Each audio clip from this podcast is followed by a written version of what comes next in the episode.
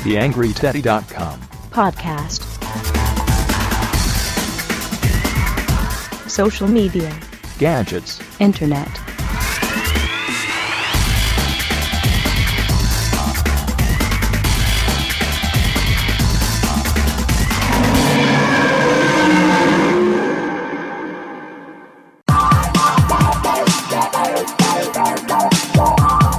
Ist der TheAngryTeddy.com Podcast.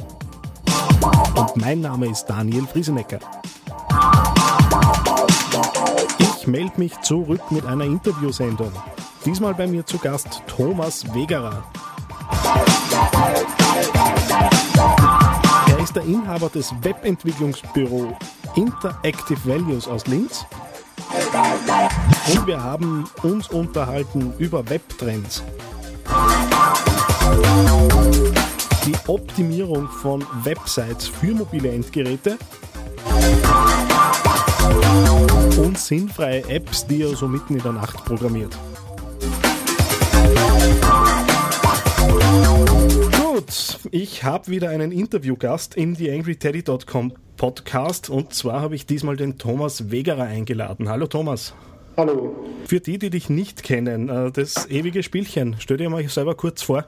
Ich bin Webentwickler, war lange Zeit bei diversen Agenturen in, in Oberösterreich als reiner Webprogrammierer tätig und bin jetzt mittlerweile seit knapp zwei Jahren nur mehr selbstständig und äh, nebenbei noch Wifi-Trainer im Bereich Web. Okay, also durchaus wieder ein interessanter Podcast-Interviewpartner für mich. Äh, was dich mit praktisch allen Interviewpartnern eint, du bist ein extremer User auf Twitter, zumindest bist du einer der aktiveren dort. Äh, wie nutzt du äh, Social Media bzw. Twitter für, für dein persönliches Geschäft? Ähm, also fürs persönliche Geschäft passiert das eigentlich relativ spontan.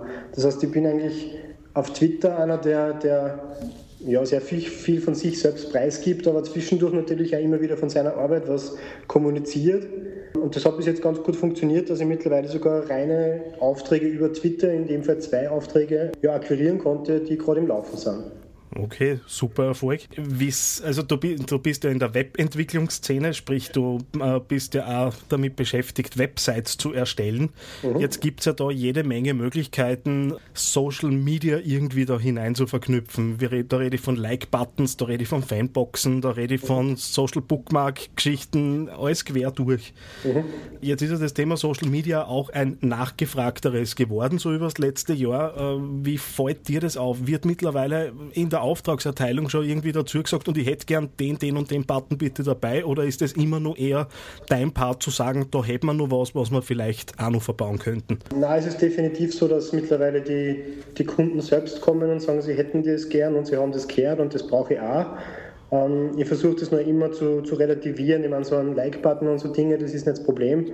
Aber wenn es zum Beispiel um eigene Facebook-Seiten oder solche Dinge geht, schaue ich halt immer wirklich auch, da ganz offen zu kommunizieren, ob das für das Unternehmen in, der Größenordnung und mit der, mit der Philosophie, die die Firma lebt, auch funktionieren kann. Sprich, wenn die als Beispiel, keine Ahnung, jede im intern YouTube komplett gesperrt haben und Facebook gesperrt haben, naja, dann wird sich halt ein Social Media Betreuer, den es wahrscheinlich noch gar nicht gibt, auch schwer dort, dass er die Sachen dann auch kommunizieren kann.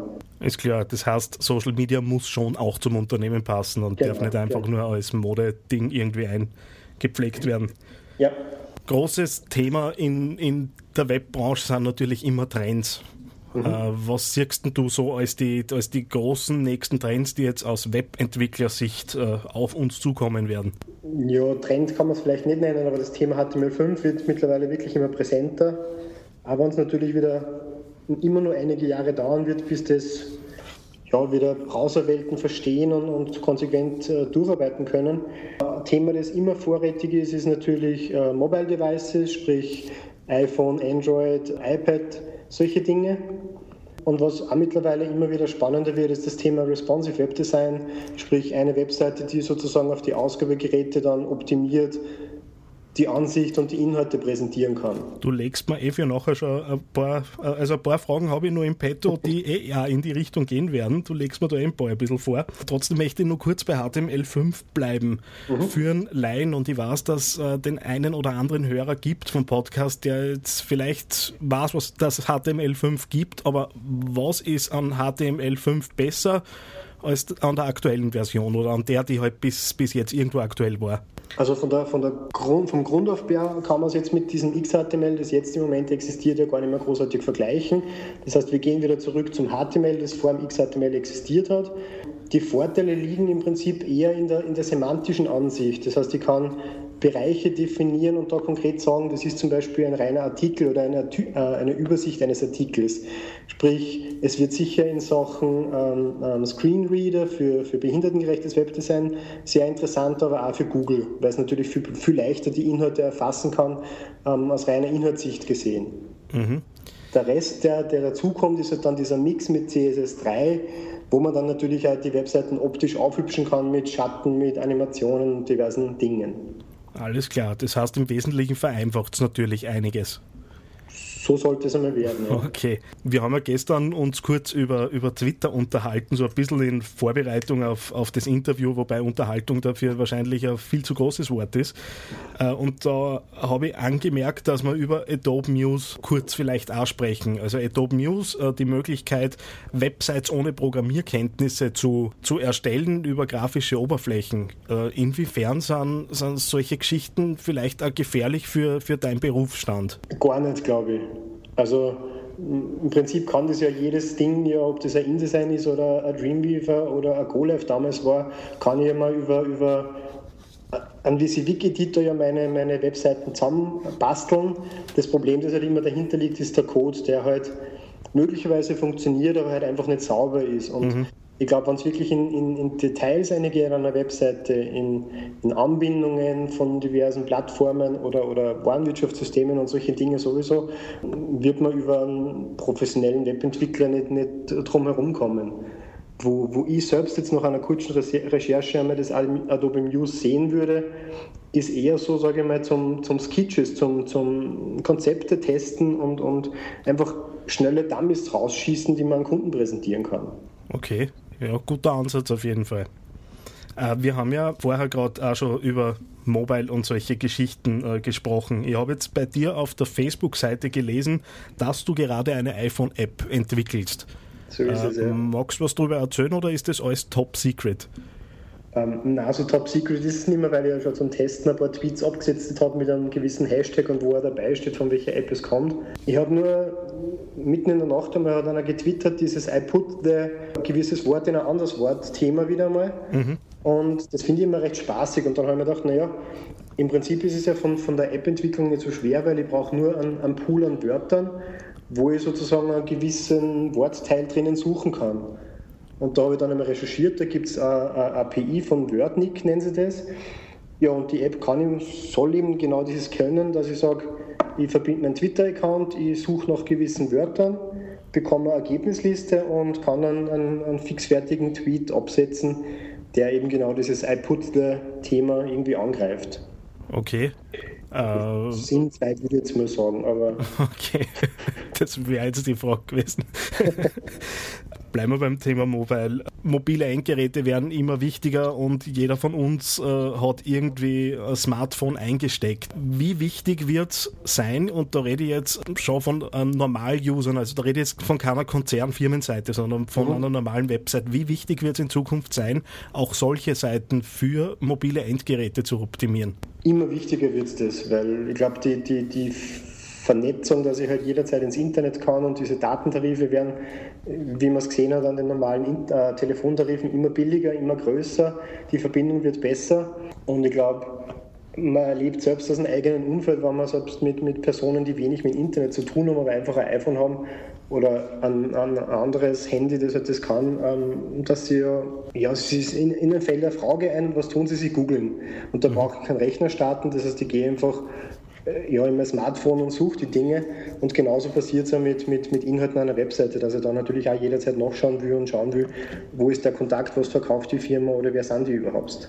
Jetzt ist ja das natürlich, wenn ich jetzt, nehmen wir zum Beispiel eine kleine Bäckerei her, mhm. äh, wenn ich mir jetzt so eine Website anschaue, dann sind das ja sehr oft Seiten von Leuten, die wen kennen, der kennt wen, der kann im Word eine Website machen. Wie erklärt man äh, so einer Person, die jetzt ohnehin vielleicht schon ein sehr extremes Kostenbewusstsein für eine Website hat, du brauchst jetzt auch bitte nur für mobile Endgeräte was, äh, schließlich schlagt sich das ja irgendwo kostenseitig natürlich nieder bei solche, solche Projekte. Ja, das ist grundsätzlich die, die, die Sache, wie weit man das Ganze natürlich äh, treiben will bezüglich Optimierung. Also gerade wenn ich Thema iPad und iPhone anschaue, ist es ja nicht so arg aufwendig, dass ich die Webseiten zumindest benutzbar mache, weil mhm. wenn ich im Vorhinein schon mal dran nach, drüber nachdenke, okay, da klickt einer mit einem Finger, das heißt, das bringt mir jetzt nichts, wenn ich die Navigationspunkte sehr eng und sehr klein zusammensetze. Ähm, das heißt, wenn ich solche Dinge im Vorhinein schon ein bisschen ausgrenze und bedenke, dann, dann habe ich im Prinzip eine Webseite, die auf solchen äh, Ausgabegeräten schon relativ gut funktionieren kann, ohne dass ich jetzt eigentlich Kosten zusätzlich erzeugen muss. Mit der Abschlussfrage lasse ich dich so ein bisschen äh, träumen und dahinspinnen. Angenommen, du hättest die Möglichkeit, dein Traumprojekt umzusetzen. Es kommt ein Kunde, der genau die Anforderungen des Projekts irgendwie hat, das du unbedingt gern machen würdest. Was war das? Was wird da rauskommen? Puh, sehr, sehr schwere Frage. ich ähm, weiß. Und ich gebe jetzt ganz eine banale Antwort. Ich glaube, dass, dass das gar nicht geben wird, weil, weil ich das im Prinzip ja fast, ich sage mal, fast jeden Tag erlebe, weil jedes Projekt für sich wieder spannend ist. Und das, das Schöne, das ich in meinem Beruf mag, ist, dass ich dass ich mit vielen Leuten kommunizieren kann und vor allem, dass ich in so viele Themen mich, mich einarbeiten kann. Ob das jetzt eine Webseite für einen Küchenhersteller war, für Adidas Eiber mit Brillen, Bestattungsunternehmen, also da war alles wirklich querbunt dabei. Und das ist das, was ich, was ich wirklich sehr schätze an meiner Arbeit. Und ich glaube, das besondere Projekt, das gibt es womöglich sogar mittlerweile schon, weil ich so indirekt dran bin, dass ich zum Beispiel so eine, eine Art Magazin-App fürs iPad äh, umsetzen darf. Okay, magst du über das noch erzählen? Oder? Da darf ich nicht recht viel drüber erzählen. Alles klar, alles klar, kein Problem. Ja, dann ist es ja eigentlich ein perfektes Schlusswort gewesen. Mhm. Und ich darf mich recht herzlich für deine Zeit und deine Antworten bedanken. Sehr, sehr gerne. Bin schon gespannt. Ja, soweit zu Thomas Wegerer. Mir bleibt eigentlich nur noch mich zu verabschieden. Und ich würde sagen, heute machen wir es zur Abwechslung einmal richtig kurz. Ich sage Dankeschön, bis zum nächsten Mal. Ich bin raus, euer Daniel Friesenecker.